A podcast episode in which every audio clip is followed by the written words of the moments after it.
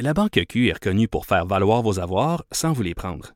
Mais quand vous pensez à votre premier compte bancaire, tu sais, dans le temps à l'école, vous faisiez vos dépôts avec vos scènes dans la petite enveloppe. Hmm, C'était bien beau. Mais avec le temps, ce vieux compte-là vous a coûté des milliers de dollars en frais, puis vous ne faites pas une scène d'intérêt. Avec la Banque Q, vous obtenez des intérêts élevés et aucun frais sur vos services bancaires courants. Autrement dit, ça fait pas mal plus de scènes dans votre enveloppe, ça. Banque Q. Faites valoir vos avoirs. Visitez banqueq.ca pour en savoir plus. Véronique Racine est avec moi pour finir la semaine. Comment ça va, Véro? Oui, salut, salut tout le monde.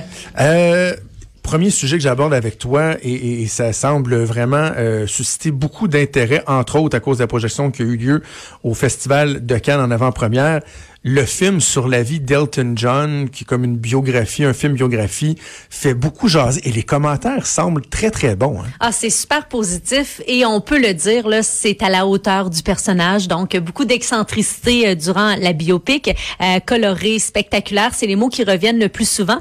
Puis comme tu le dis, le film avait aussi fait fureur du côté de Cannes. Puis aujourd'hui, on va enfin pouvoir voir euh, la biopic de Elton John. Ça sort euh, au cinéma si ça vous intéresse cette fin de semaine. Et c'est Dexter Fletcher, le cinéaste britannique, qui est aussi derrière euh, le film Bohemian Rhapsody, qui est euh, inspiré de la vie de Freddie Mercury, qui s'est aussi occupé de Rocketman. Et euh, si on se fie à ce qu'avait donné Bohemian Rhapsody, je pense qu'on peut espérer beaucoup c'est un film qui avait récolté 900 euh, millions de dollars au box-office. Mais en même temps, il y a bien, bien, bien des gens qui ont été déçus de Bohemian Rhapsody parce qu'on disait que c'était trop édulcoré, que on avait voulu faire un film très, très plat. Donc, ceux qui disent, ouais, c'est le même réalisateur, j'ai pas aimé Bohemian Rhapsody, il paraît que non. Là. Dans le cas d'Elton John, euh, du film sur Elton John, on va euh, ailleurs, c'est-à-dire que c'est parfois difficile, parfois dur, mais on est resté collé, semble-t-il, beaucoup plus à la réalité, euh, au parcours de vie d'Elton John, incluant les, les, bons comme les moins bons euh, moments. Puis je pense qu'on n'avait pas vraiment le choix de faire ça de cette façon-là, parce que bon, Elton John et Freddie Mercury n'ont pas grand point en commun, à part bon la gloire, l'argent, le succès. C'est deux personnalités complètement distinctes donc, d'un côté, oui, le biopic euh, pour euh, Freddie Mercury est très euh, drame, très neutre, et on y va dans l'extravagance là pour ce qui est de Rocketman avec Elton John. Et le scénario du film est construit autour d'une thérapie de groupe. Donc, Elton John qui s'en va consulter pour ses problèmes de drogue, d'alcool, ses échecs amoureux, ses échecs familiaux aussi parce que son père a quitté lui et sa mère là, pour aller fonder une autre famille. donc, on parle là de ça et à, travers évidemment là euh, ce, ce, fond, on euh, parle de l'ascension fulgurante d'Elton John. Je pense qu'on pouvait pas faire autrement là. Donc euh, de ses débuts en 70 jusqu'au sommet de sa gloire. Puis si vous avez vu d'ailleurs la bande annonce là, ça a été diffusé ah largement. Ça promet. C'est vraiment de toute beauté. C'est coloré et les costumes, wow, ça semble grandiose. Et l'acteur qui incarne Elton John, Taron Egerton, euh, les commentaires sont incroyables sur sa performance. D'ailleurs, c'est lui qui chante les ben tunes hein, dans le film. C'est fou. Imagine le travail qu'il y a derrière tout ça. Là, il faut bien chanter aussi, admettons-le. Puis euh, son jeu d'acteur semble super soigné.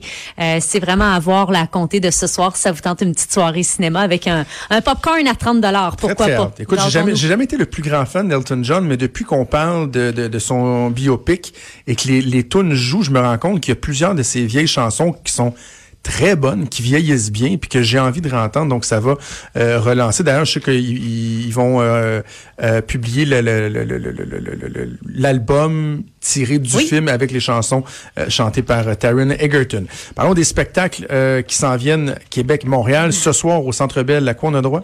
C'est ton genre, hein, ce soir. Ah, c'est quoi? Dis-je ah, ironiquement. Ah oui, je sais, c'est quoi? C'est Loud. C'est Loud. Ouais, le rappeur. Vous allez pouvoir le voir ce soir au Centre Bell et aussi demain et entendre bien sûr toutes les femmes savent danser.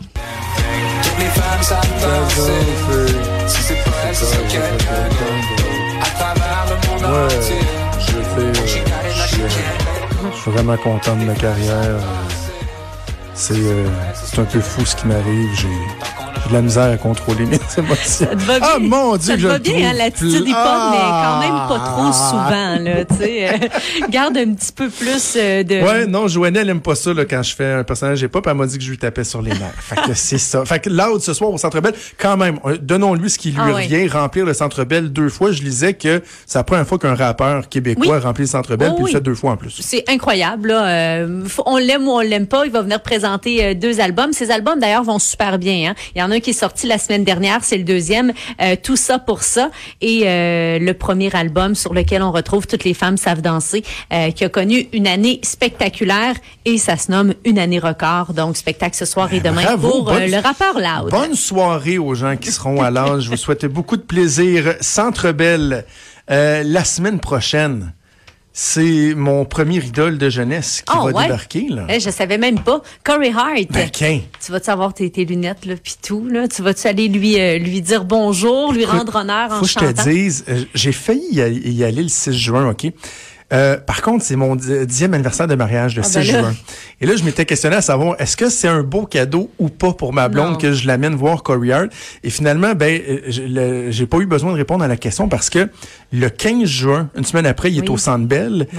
Et euh, on amène ma mère, toute la famille, ma mère, voir le spectacle de Corey Hart pour ses 65 ans, avec les enfants et tout. Donc, je vais le voir au Centre Bell. C'est plus approprié, je trouve. Et aussi. je vais assurément euh, me déhancher euh, et chanter comme je le faisais étant jeune sur Sunglasses at Night, C'est sûr que ça va faire partie de ses succès. Là. Il peut pas passer euh, à côté de ça. Donc, c'est vraiment la gamme de ses succès des années 80. Euh, le spectacle se nomme d'ailleurs euh, Never Surrender. Et euh, je trouve ça intéressant parce que c'est tiré d'un article du journal, euh, article de Cédric Bélanger, qui explique que euh, tout dépend où il va chanter. Il va y avoir une version différente du spectacle. Donc, ça fait Oui. des spectacles très euh, exclusifs. Entre autres, pour Montréal et Québec, c'est la gagnante de la voix, Geneviève Jaudoin, qui va monter euh, avec lui sur scène. Il va avoir aussi Quelle un voix? duo avec Julie Masse. Ben là. Ah, nostalgie quand tu nous tiens. Ah, ils ont, c'était quoi dans leur chanson, eux autres? Qui, Ils vont chanter là-bas. Oui, là-bas. Mm, oui, oui, oui. On comprend, autant en français qu'en anglais, Corey Hart, on comprend rien quand il chante. Ça, c'est un une chose qu'il faut remarquer.